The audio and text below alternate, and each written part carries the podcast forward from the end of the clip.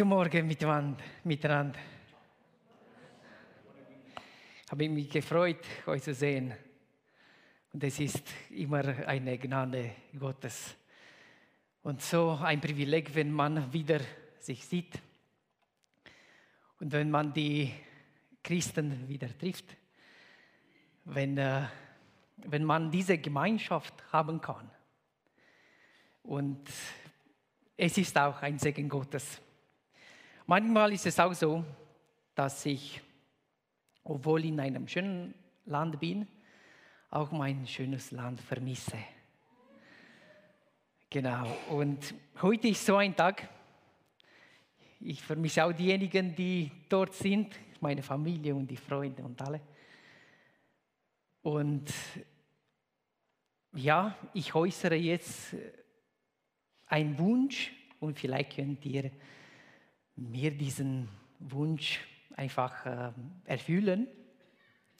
In, in Rumänien machen wir es so, wenn wir den Text für die Predigt lesen, stehen alle auf.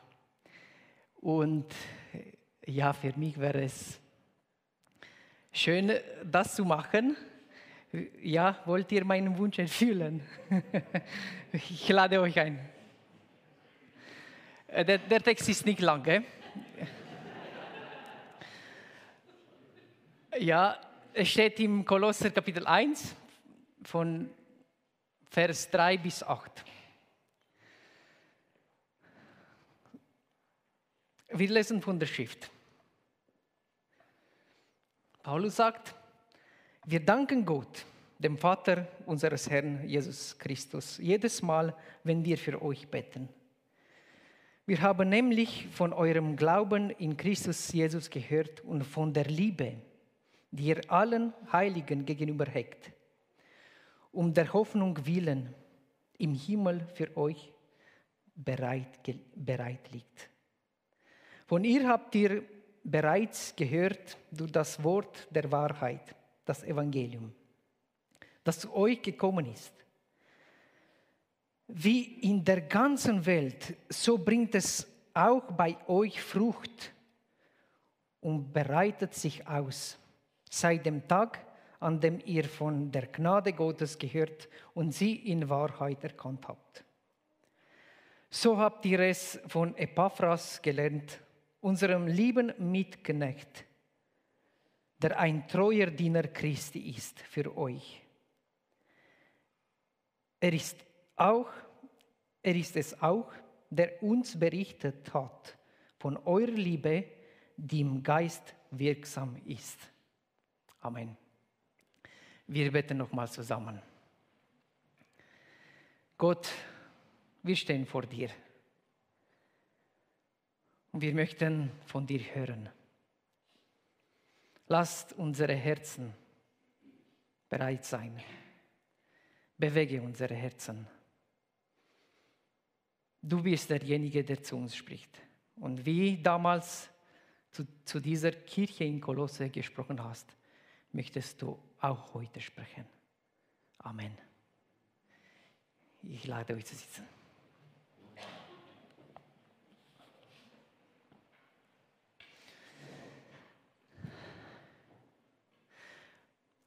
Die sind auch schöne Verse. Und auch die, die Verse, die Silvana gelesen hat, sind auch sehr, sehr schön. Von einem Teil dieser Versen habe ich auch vor drei Jahren äh, gepredigt. In dieser Kirche. Äh, ich weiß nicht, ob ihr noch äh, das euch erinnern könnt, ähm, aber vielleicht, wenn ihr den Test liest. Heute ist die Predigt vom gleichen Kapitel, Kapitel 1 aber die ersten Verse. Und ja, wenn ich nach einer Weile und nach einer langen Zeit diese Predigt euch nicht erinnert, ist kein Problem. Aber ich, ich möchte, dass äh, vielleicht einige Gedanken und was wir lernen einfach vorkommt, wenn wir wieder mit diesem Text beschäftigt sind. Der Titel der Predigt heute ist Wer ist in der Kirche? Wer ist in der Kirche? Was meine ich damit? Natürlich meine ich die Leute. Was, was machen die Leute in der Kirche? Wieso treffen sie sich dort an einem bestimmten Ort? Wen findet man in der Kirche? Wenn wir diese Briefe von Paulus lesen, ist es nicht schwierig zu sehen, wie er für diese Kirchen brennt. Sein Wille, sein Gebet, sein Herz richtet sich nach dem Aufbau aller diesen Kirchen und nach der Stärkung der Heiligen aus, die an Jesus geglaubt haben. Er nennt die Leute in der Kirche oftmals Heiligen, weil er diese Christen und ihr, neu, ihr neues Leben mit Christus, der Heilige, verbinden wollte. In diesem Brief anerkennt er auch, was Gott in diesen Christen vollbringt. War die Gemeinde in Kolosse perfekt? Nein. Ist die Kirche hier perfekt?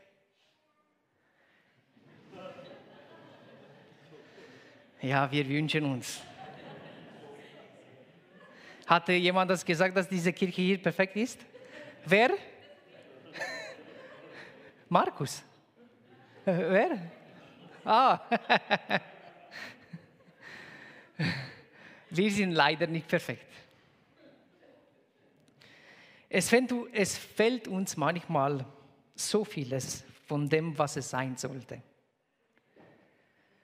Diese Botschaft ist eine Einladung, wieder zu lernen und zu realisieren, wenn wir als Christen, wer wir als Christen sind.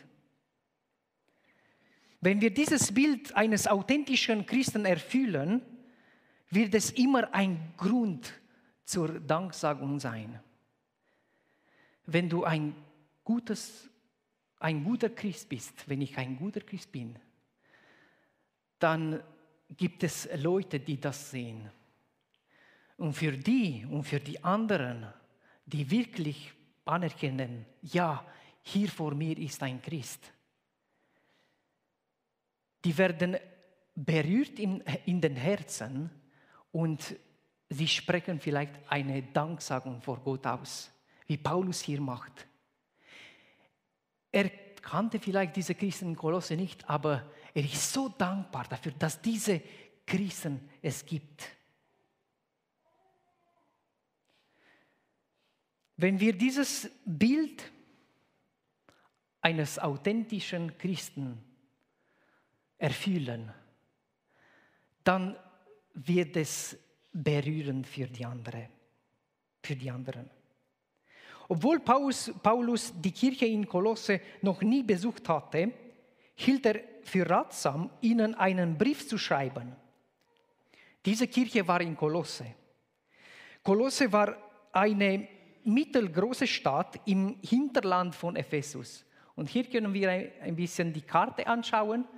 Und genau dort äh, sehen wir, Ephesus ist auf der Westküste von Kleinasien, heutige Türkei. Und damals war Ephesus so eine große Stadt, eine wichtige Stadt im römischen Reich und Kolosse auf der rechten Seite, so in, in einem Land, wo es Gebirge gibt oder Hügel und so, auch in der Nähe von Laodicea und Hierapolis, zwei andere wichtige Städte. Und die Leute in der Stadt haben eine pluralistische Religion praktiziert. Was bedeutet das? Das bedeutet, sie haben nicht nur einen Gott angebetet, sondern viele Götter und sie haben die Ideen der Anbetung von verschiedenen Formen und Religionen übernommen. Und die Kirche in Kolosse wurde dieses Mal nicht von Paulus selbst gegründet, sondern von Epaphras. Und wir haben auch von Epaphras gelesen. Epaphras war einer seiner Mitarbeiter. Diese christliche Gemeinde in Kolosse war klein. Nicht wie in Ephesus. Durch Epaphras haben die Menschen dort das Evangelium aufgenommen. Meistens hat Paulus so, so gemacht, dass er das Evangelium weiter verbreitet hat in äh, den großen Städten, so wie Ephesus, wo das ganze Religiöse, das Kulturelle und das äh, Wirtschaftliche äh, ja, geprägt war und sehr präsent in der Stadt war. Er wollte diese großen Städte gewinnen für Christus. Aber es gab auch viele Mitarbeiter, die in anderen Städten eine Kirche gestartet haben. Und Epaphras war einer dieser Mitarbeiter. Und jetzt waren diese Christen in Kolosse Gläubigen, voll Glaube und Liebe. Und Paulus sagt im Vers 4, wir haben nämlich von eurem Glauben in Christus Jesus gehört und von der Liebe, die ihr allen Heiligen gegenüber hegt. Das ist schön, oder? Sie waren jung im Glauben, aber so überzeugt und so begeistert von Evangelium. Die Existenz einer Gemeinde, einer Kirche ist ein Grund für Dankbarkeit und Danksagung. Gott sei Dank für diese Kirche auch, für die Kirche in Verlanden. Und wenn wir jetzt schauen und wieder denken, wer in der Kirche ist, dann können wir auch von diesen Worten von Paulus etwas lernen. Und Paulus dankt Gott für diese Christen in, in Kolosse, weil sie etwas haben, was sie vorher nicht hatten. Weil Gott etwas in ihnen vollbringt. Er macht etwas mit diesen Christen. Gott macht auch etwas mit uns. Und so können wir als Christen wachsen. Und diese Tugenden, diese Qualitäten und das christliche Leben weiterlernen, damit wir das, das Bild von Christus erfüllen können. Und die ersten Leute oder die erste Qualität, die wir hier finden, bei diesen Leuten in, in der Kirche in Kolosse, wer ist in der Kirche? Leute mit e echter Dankbarkeit. Leute mit echter Dankbarkeit. Und Paulus sagt, wir danken Gott, dem Vater unseres Herrn Jesus Christus, jedes Mal, wenn wir für, für euch beten. Als Vater wird Gott allein in Jesus Christus wahrhaftig erkannt und nur durch Jesus Christus kann ihm gedankt werden. Was Jesus gesagt hat, ist einfach Tatsache. Niemand kommt zum Vater denn durch mich. Der Apostel Paulus lehrt uns in den Zeilen des Römerbriefs, dass wir, sobald wir Kinder Gottes geworden sind, den Geist der Kindschaft empfangen haben. Angesichts dieser ungeheuren Welt der gefallenen Schöpfung bricht dieser Geist wahrlich aus dem Menschenherzen hervor und führt uns dazu, Gott aber Vater zu nennen weil im Sohn die Vaterliebe Gottes sichtbar geworden ist. Der Mensch ist nur durch den Glauben an Jesus Christus gerechtfertigt und mit Gott versöhnt worden. Der Friede zwischen Mensch und Gott wird nur durch Christus erreicht. Die Beziehung zwischen dem göttlichen Sohn und Vater ist nur durch Jesus, unseren Herrn, möglich. Jetzt kann und sollte ihm aufrichtig gedankt werden. Zwei Dinge sind hier zu merken. Erstens geht es um die Vaterschaft Gottes. Es gibt diese falsche Idee, dass die Vaterschaft Gottes nur ein Thema im Neuen Testament ist. Es wird zum Teil auch behauptet, dass die Vaterschaft Gottes selten im Alten Testament vorkommt. Das stimmt aber nicht. Die Vorstellung von Gott als Vater im Alten Testament ist nicht selten, sondern sehr präsent. Sie hat nicht den gleichen Stellenwert wie im Neuen Testament, aber es gibt zahlreiche Texte, wo diese Vaterschaft Gottes im Alten Testament vorkommt. Und hier habe ich ein paar Beispiele gegeben. Es gibt noch mehr, aber die sind, die sind schon viele Texte. Und das Alte Testament spricht von Gott als, als Vater. Einige zu lesen wären für uns sicher hilfreich. Ich werde einige von diesen Texten lesen. Ja, weiter. Ist das euer Dank an den Herrn, du torichtes und unweises Volk? Ist er nicht dein Vater, der dich geschaffen hat? Ist er es nicht, der dich gemacht und gefestigt hat? Das steht im 5. Mose, Kapitel 32. Psalm 103. Wie ein Vater sich der Kinder erbarmt, so erbarmt der Herr sich derer, die ihn fürchten. Jesaja 63, 63. Du bist doch unser Vater. Abraham hat nichts von uns gewusst und Israel kennt uns nicht, so wie sind in der Zeit von Jesaja. Abraham hat diese Leute in der Jesaja-Zeit nicht gekannt. Und Israel bedeutet Jakobus, der Sohn von Isaac. Er kannte auch nicht, nicht diese Leute von Jesaja-Zeit. Und diese Leute sagen, du bist Gott, unser Vater. Die Vorväter kennen uns nicht, aber du kennst du, du kennst uns. Du Herr bist unser Vater. Unser Erlöser Zeitalter Zeiten ist dein Name. Weiter. Jeremia 3. Und ich hatte mir gesagt, wie gern nehme ich dich auf unter die Kinder das ist von der Perspektive Gottes dieses Mal. Und gebe dir ein kostbares Land, einen Erbesitz, die prächtigste Zierde unter den Nationen. Und ich sagte mir, dass du mich mein Vater nennen und dich nicht von mir abwenden würdest. So Gott wollte auch in der Zeit des Alten Testaments, dass Israel und auch diejenigen, die glauben, seine Kinder sozusagen werden. Gott ist eben derselbe im Alten und im Neuen Testament. Er ist unser Vater. Und wir dürfen seine Kinder sein. Im Alten Testament können wir schon erkennen, dass die Vaterschaft von Gott nicht biologisch oder auch nicht mythologisch ist sondern diejenigen, die an ihn glauben, gehören ihm.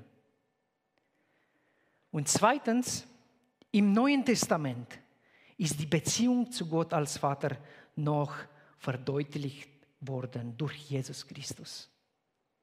Die Vaterschaft von Gott kommt nicht durch unsere Geburt oder unsere Taten oder von Natur aus, sondern allein durch den Glauben an Christus, unseren Herrn. Die naive Meinung des modernen Menschen in Natur und Menschenleben, den Vater finden zu können, zerbröckelt, weil Christus der einzige Weg ist. Das Gebet des Paulus für die Kolosser stammt nicht von heute, von dem Zeitpunkt an, an dem er den Brief schreibt oder diktiert, und auch nicht von gestern, sondern der Apostel sagt, wir danken Gott alle Zeit bei Betten für euch. Alle Zeit. Was ich anmerken möchte, ist, dass diese Zeilen nicht nur fromme Redewendungen für die Kolosser sind. Diese Danksagung ist echt, weil sie im Gebetsraum zu Gott aufgestiegen ist. Lange bevor die Empfänger es wussten. Viele Male beteten Paulus und Timotheus gemeinsam für die Gemeinden des Herrn. Was ich mir für diese Gemeinde und für mich hier wünsche, ist, dass wir nicht nur fromme Redewendungen ohne Ehrlichkeit haben. Wenn wir sagen, dass wir für andere beten, wünsche ich mir, dass wir nur konkrete und authentische Aussagen machen. Spezifisches Gebet ist eine Disziplin und wenn wir nicht Interesse an den Anliegen und Dingen der Leute zeigen, für die wir beten wollen, werden sie sich wie Tau verflüchtigen. Der Wunsch ist gut und gut bewässert am Anfang, aber dann verflüchtigt sich. Der Wunsch, sagen wir viele Male, ich möchte für dich beten und das ist gut. Ich möchte auch für das beten und auch Spezifisches. Aber dann können wir nachher sagen, ja, für was habe ich gesagt, dass ich noch bete? Oder für wen habe ich gesagt, äh, rezent, dass ich, dass ich bete? Und jetzt können wir etwas auch von Paulus lernen. Wie können wir uns an diese Dinge erinnern und wie können wir im Gebet einfach diese Dinge vor Gott bringen? Paulus macht etwas und darum vergisst er nicht. Was macht er? Die Dinge, für die wir die ganze Zeit beten, vergessen wir nicht. So er betet ständig für diese Kirchen, für diese Leute, für dieses Anliegen und so weiter. Lass uns für die neue Zeit, die uns geschenkt ist, ständig beten. Lasst uns beten für das, was der Herr uns aufs Herz legt. Vielleicht hast du eine Kirche, vielleicht hast du einen bestimmten Mensch in deinen Gedanken, den du kennst oder eine Freundin, die du kennst. Vielleicht hast du bestimmte Leute in deinen Gedanken, die du niemals gesehen hast. Und du möchtest für diese beten, von verschiedenen Ländern. Oder Leute, die, die leiden. Leute, die eine schwierige Situation haben. Oder sogar Leute, die viel erleben, auch gute Situationen erleben. Oder auch viel Freude. Du hast Freude an etwas. Danke Gott dafür. Danke Gott, dass, dass er in irgendeiner Art irgendwo wirkt. Und bete ständig dafür. Sag nicht, dass du betest um einer gut klingenden Aussage willen, sondern um einer authentischen Aussage. Lass deinen Gedanken konkret sein und dein authentisches Verlangen. Ich bekomme von Zeit zu Zeit Nachrichten von den Leuten, die, die sagen, dass sie für mich beten. Und ich weiß nicht, ich weiß schon, die sind nicht aus Freundlichkeit nur, dass die Leute freundlich mit mir sein wollen und so, sondern es ist wirklich echt. Sie beten dafür. Sie haben für mich gebetet. Und es ist für mich eine Ehre, dass solche Leute für mich beten. Für dich betet auch jemanden. Für jemanden betest du auch. Und mache von diesem Gebet ein ständiges Anliegen. Lasst uns authentische Gedanken aussagen, wenn wir beten. So in der Kirche sind Leute mit echter Dankbarkeit. Und dann sind Leute, die auf die drei Tugenden achten. Glaube, Liebe und Hoffnung. Glaube, Liebe und Hoffnung. Paulus erwähnt den Glauben der Kolosser an Jesus Christus. In Kolosse gibt es die Kirche des Herrn, der Heiligen und der treuen Gläubigen. Und das weckt die Danksagung des Apostels, Der Glaube an Jesus Christus ist ein Wunder des Heiligen Geistes. Die Geburt eines neuen göttlichen Lebens. Christsein besteht, nicht darin, dass ich an einen Jesus glaube, der früher einmal große Dinge getan hat und jetzt im, fern im Himmel ist. Es besteht auch nicht darin, dass ich irgendetwas über Jesus glaube. Nochmals, wir haben nämlich von eurem Glauben in Christus Jesus gehört. Was bedeutet dieser Glaube? Erstens bedeutet, dass wir unser Vertrauen in jemanden setzen.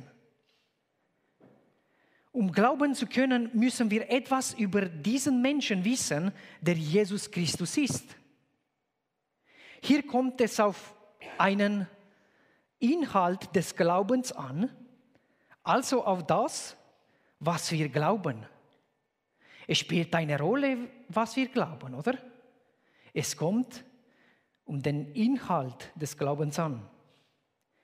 Ich kann an Jesus zum Beispiel glauben, aber wenn ich sage, dass er nur ein Prophet ist, kann dieser Glaube als wahrer Glaube bezeichnet werden. Oder wenn ich glaube, dass Jesus Wunder vollbracht hat, so Lamme geheilt und den Sturm besänftigt und noch die Dämonen ausgetrieben und Essen vermehrt. Ich glaube, dass Jesus alle diese Wunder gemacht hat. Und ich glaube nicht, dass er von einer Jungfrau geboren ist und Gott ist und immer war. Ist das ein wahrer Glaube? Kann man das dann Glauben an Christus nennen? Nein. Wenn ich glaube, dass Jesus gelebt hat und glaube, dass er ein mächtiger Lehrer im Wort und Tat war, der die ganze Geschichte verändern konnte. Und ich glaube nicht, dass er auf dem Kreuz gestorben ist oder und dann auferstanden ist und dann die Gläubigen erlöst hat von der Sünde, kann das dann Glaube an Jesus Christus sein? Nein. Sehen wir es. Glauben bedeutet, diesen Inhalt des Glaubens zu haben von der Menschwerdung bis zum Leiden und der Auferstehung gemäß der christlichen wahren Lehre. Das Heil wird uns nicht geschenkt, ohne wieder zu, wiedergeboren zu werden. Es gründet sich nicht auf einen schiefen Glauben. Der Glaube kann nicht ohne den ewigen Christus sein, der der wahre Gott ist. Ich hoffe, dass wir alle an diesen wahren Christus glauben.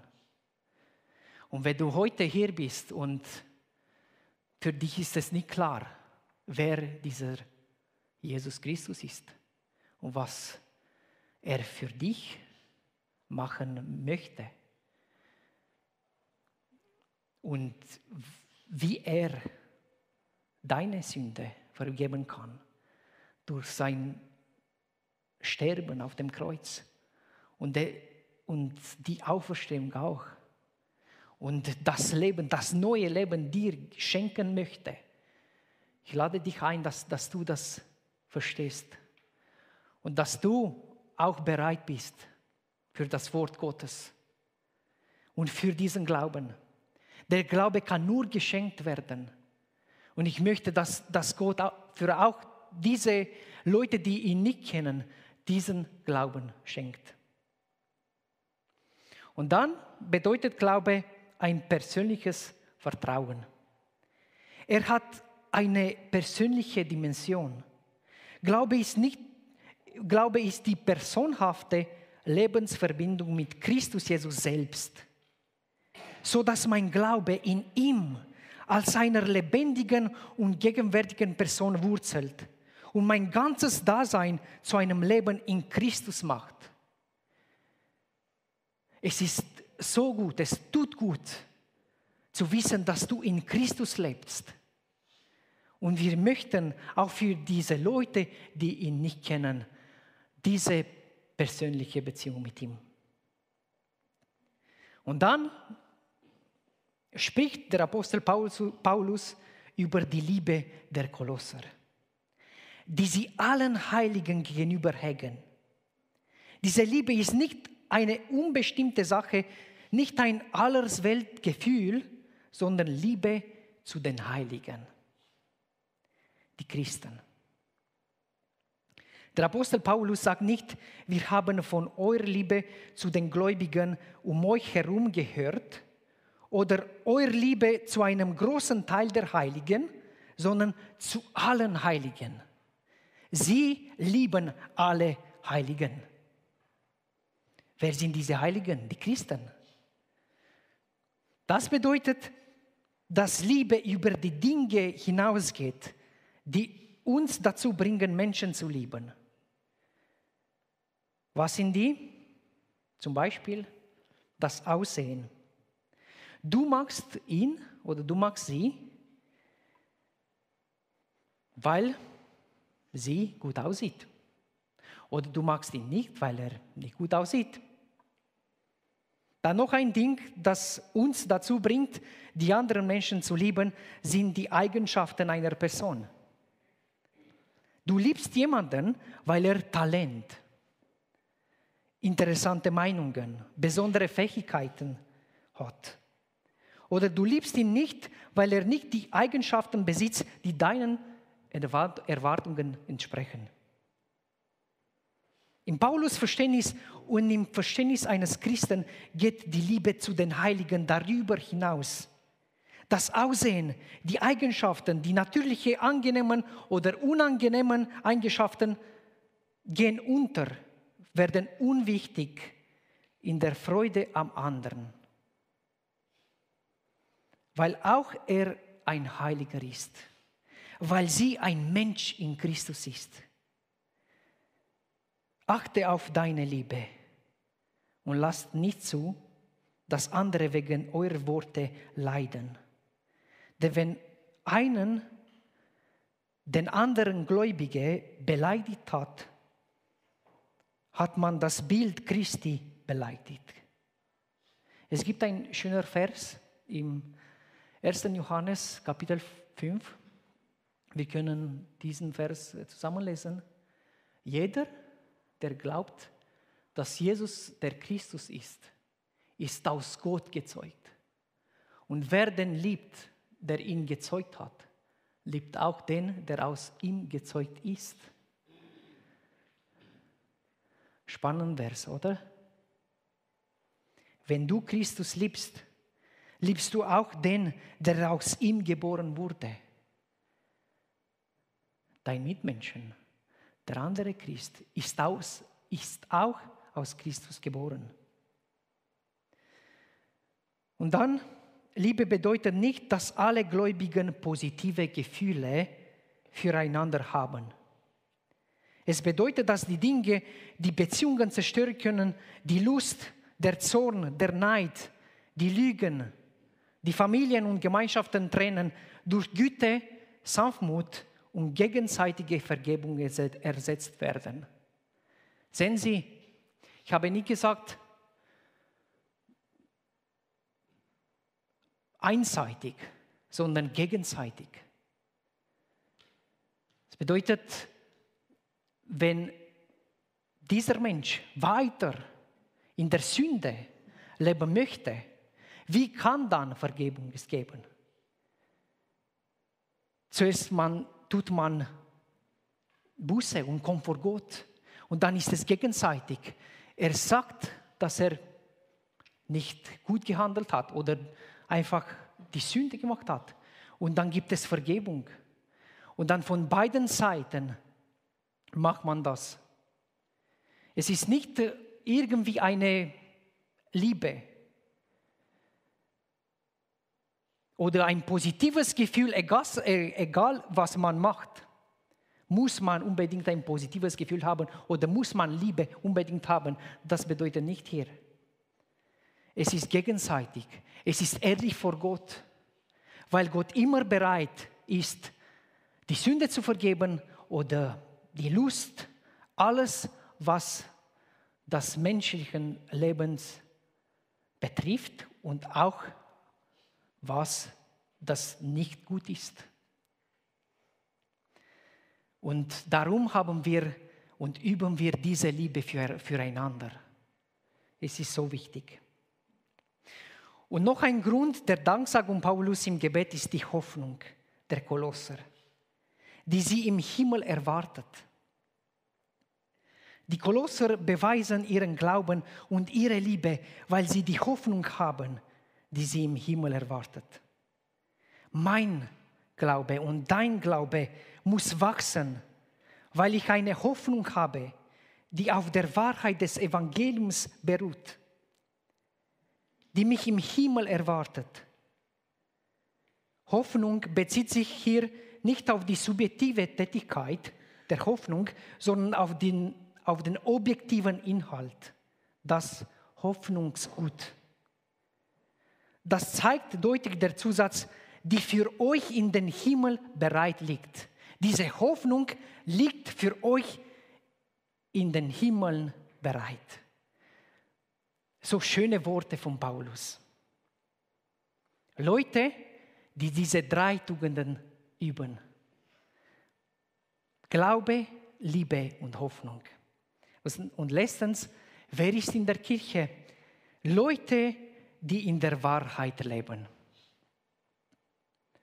Der erste Vergleich betrifft die Gegenwart des Evangeliums in Kolosse und in der ganzen Welt.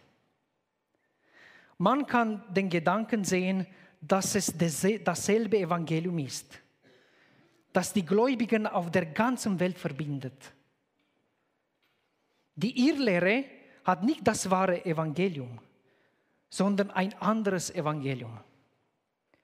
Zusätzlich zu den judaisierenden Einflüssen in diesem Gebiet von Kolosse, die die Einhaltung des Sabbats oder die Beschneidung erforderten, die in Christus nicht mehr nötig waren, gab es auch die Versuchung der gnostischen Irrlehrer. Diese Irrlehrer behaupteten, dass die wahre Nachfolge Christi durch, durch höheres Wissen vertieft würde. Paulus nannte diese gewisse Philosophie, eine negative Philosophie im Kapitel 2. Und Christus ist für diese Gnostiker nicht der einzige Mittler für die Leute, für die Menschen. Die volle christliche Erkenntnis kann nicht allein durch Christus für sie gefunden werden. So sagten die Gnostiker damals. Und wenn wir heute schauen, sehen wir eine Ähnlichkeit. Gibt es eine Ähnlichkeit zwischen diesen Gnostikern und der Gesellschaft, die wir heute haben? Vielleicht schon. Ihr habt sicher von vielen Aussagen der Leute ohne Gott gehört. Und ich habe versucht, diese Aussagen hier zu schreiben und gleichzeitig sie zu vergleichen mit was Christus sagt. Und es wird für uns jetzt sehr prägnant, wenn wir klar schauen, was die Leute ohne Gott sagen. Und vielleicht haben wir viele Male das gehört. Und was Christus sagt.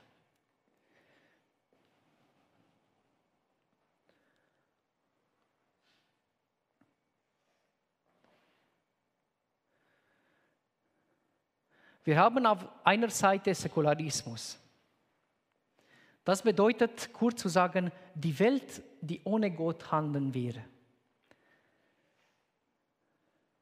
Und auf der anderen Seite haben wir Jesus Christus. Die erste Aussage, folge deinem Herzen, folge deiner Erfahrung und folge deinen Instinkten. Habt ihr das einmal gehört? Mindestens einen von denen. Was sagt Christus? Folge mir nach. Noch eine Aussage, seist du selbst. Das bedeutet ja im Sinne von einem Individualismus. Dieser Individualismus beruht sich auf einer Begierde, egal was für Worte äh, du im Sinn hast und äh, egal wie du dich fühlst, jetzt musst du das sagen. Schreckliche Wörter oder andere Sachen, einfach seist du selbst. Aber Christus sagt nicht so. Christus sagt, wer mein Jünger sein will, der verleugne sich selbst. Und dann, solange du glücklich bist, folge den Dingen, die dich glücklich machen. Das haben wir sicher auch gehört. Das ist auch die hedonistische Gesellschaft. Und wie zeigen wir diesen Unterschied zwischen dem, was Christus sagte und zwischen dem, was wir leben, zu den Leuten, die das vertreten und die das sagen? Was sagt Christus?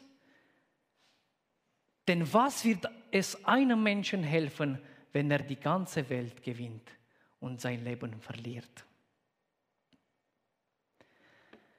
Wir haben gehört von dieser Botschaft. Und wir möchten uns in der nächsten Zeit, in der nächsten Zeit Gedanken machen und uns fragen, sind wir Leute mit echter Dankbarkeit? Sind wir Leute, die ständig auf diese drei Tugenden achten, Liebe, Liebe, Hoffnung und Glaube? Sind wir Leute, die in der Wahrheit leben? Für die Kirche in Kolosse war es wichtig, für Paulus war es auch wichtig, dass sie in der Wahrheit bleiben. Das wünsche ich mir auch für diese Kirche, dass wir als ganze Kirche, als ganze Kirche in der Wahrheit bleiben. Und ich bete dafür. Amen.